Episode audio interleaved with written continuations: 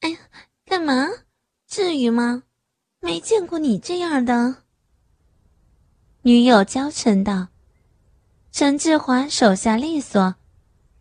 女友说话时，他已经把女友那薄薄的职业装解开了。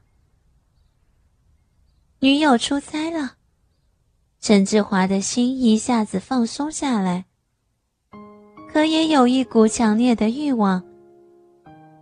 这个欲望是什么？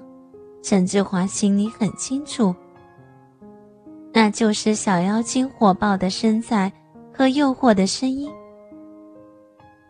于是，陈志华转天早早的来到新房，估计也就是六点多吧。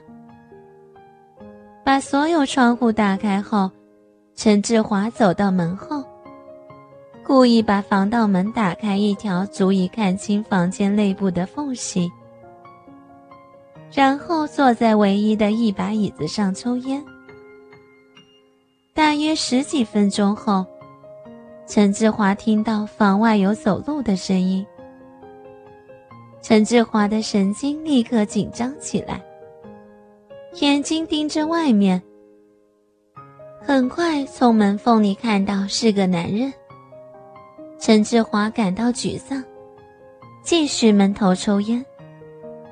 又过了一会儿，外面再次传来走动的声音。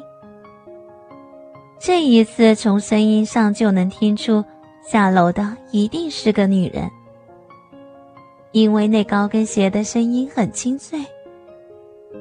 果然，声音在陈志华家门外停住了。接着，从门缝里，陈志华看到了一张女人魅惑的脸，正是楼上的小妖精。他朝陈志华笑笑问道：“大哥，干啥来了？这么早？”陈志华的心开始紧张的乱跳。赶紧站起来，走到门口说：“你好，来，请进。我是来开窗透气的。”说完，陈志华拉开门，小妖精扭着性感的腰身闪进陈志华家，然后媚笑着问：“大哥，不都是你女朋友来开吗？怎么今天是你啊？”哦。那什么，他今天临时有事儿。陈志华看着小妖精紧致的身体发呆，想象着里面那两座山峰。对了，大哥，你看这么多日子都不知道你叫啥。小妖精走进里间，看着陈志华家卧室的装修。哦。我叫陈志华。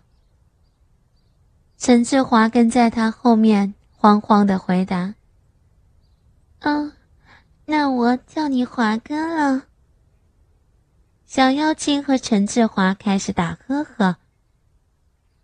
华哥，你叫我小刘就行了。小妖精笑嘻嘻说道。闲聊了几句后，小妖精说道：“嗯，不行。”我得赶紧走了，朋友约我去逛街。说着，他从卧室往外走。此时，陈志华恰好站在门口，于是有意识的稍微侧一下身子，留出刚好够一个人通过的空间。他想要通过那个窄小空档，必须侧一下身子。和陈志华想象的一样，在他出卧室时，他面朝陈志华，挺了下胸，说道：“华哥，回头咱们再说话。”陈志华明显感觉到被他胸吸了一下，因为他那两座山一般的小峰，嗖的很快蹭了一下陈志华。陈志华精神立刻紧张，而又有点兴奋，急急的对他说：“好，一会儿见。我今天没啥事儿，上午在这儿多能待会儿。陈志华在给他暗示呢。是啊，那就擦玻璃吧。那你多干点活儿哈。说完，小妖精冲陈志华魅惑一笑，就走了出去。陈志华又开始焦心等待，不知道自己今天能不能上手。做男人可真难啊，干点事儿也挺复杂的。一个小时后。小妖精拿个手提包，又路过陈志华的家门口。他像刚才一样，看着陈志华问道：“哼，华哥，你还没走啊？”陈志华说道：“哦，没呢，去单位也没啥事儿。你回来了？”“是啊。”小妖精边说边又走进屋来。这一次，陈志华的胆子有点大。在他进屋时，手轻轻碰了一下他后背。随后，陈志华把房门关上，请他坐到椅子上。陈志华发现，小妖精还是穿着刚才那件裙子，不过上衣换成了白色丝绸半袖衫，很透。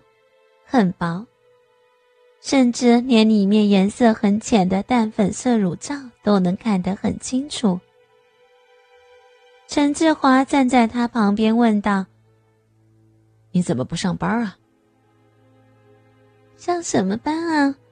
没班可上，我闲在家的呢。”小妖精歪头看着陈志华，红润的脸蛋上尽显光泽艳丽。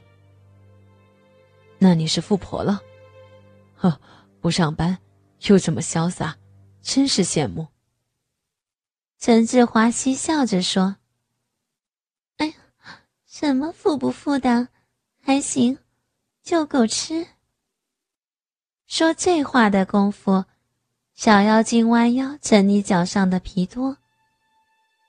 他这个姿势，让陈志华对他那傲人的胸脯一览无余。陈志华咽了口唾沫，说道：“漂亮女人不上班，也是一种幸福。看来你是个幸福小女人。”陈志华的话开始有勾引的味道。小妖精的脸色突然有点阴沉，然后有点哀怨的语调问陈志华：“那你看我幸福吗？”多幸福啊！没有工作压力，想干啥就干啥，多自在。女人还是爱惜自己一点好，不要在外面奔波受累的，太操心的话，女人容易老。对了，你今年顶多二十三四。陈志华开始进入勾引正式话题。谁说的？我都已经快奔三了，老了，没看头了。小妖精一边摇手，一边叹气的说道：“你看你的皮肤还很白，脸很光泽，身上充满年轻人的朝气。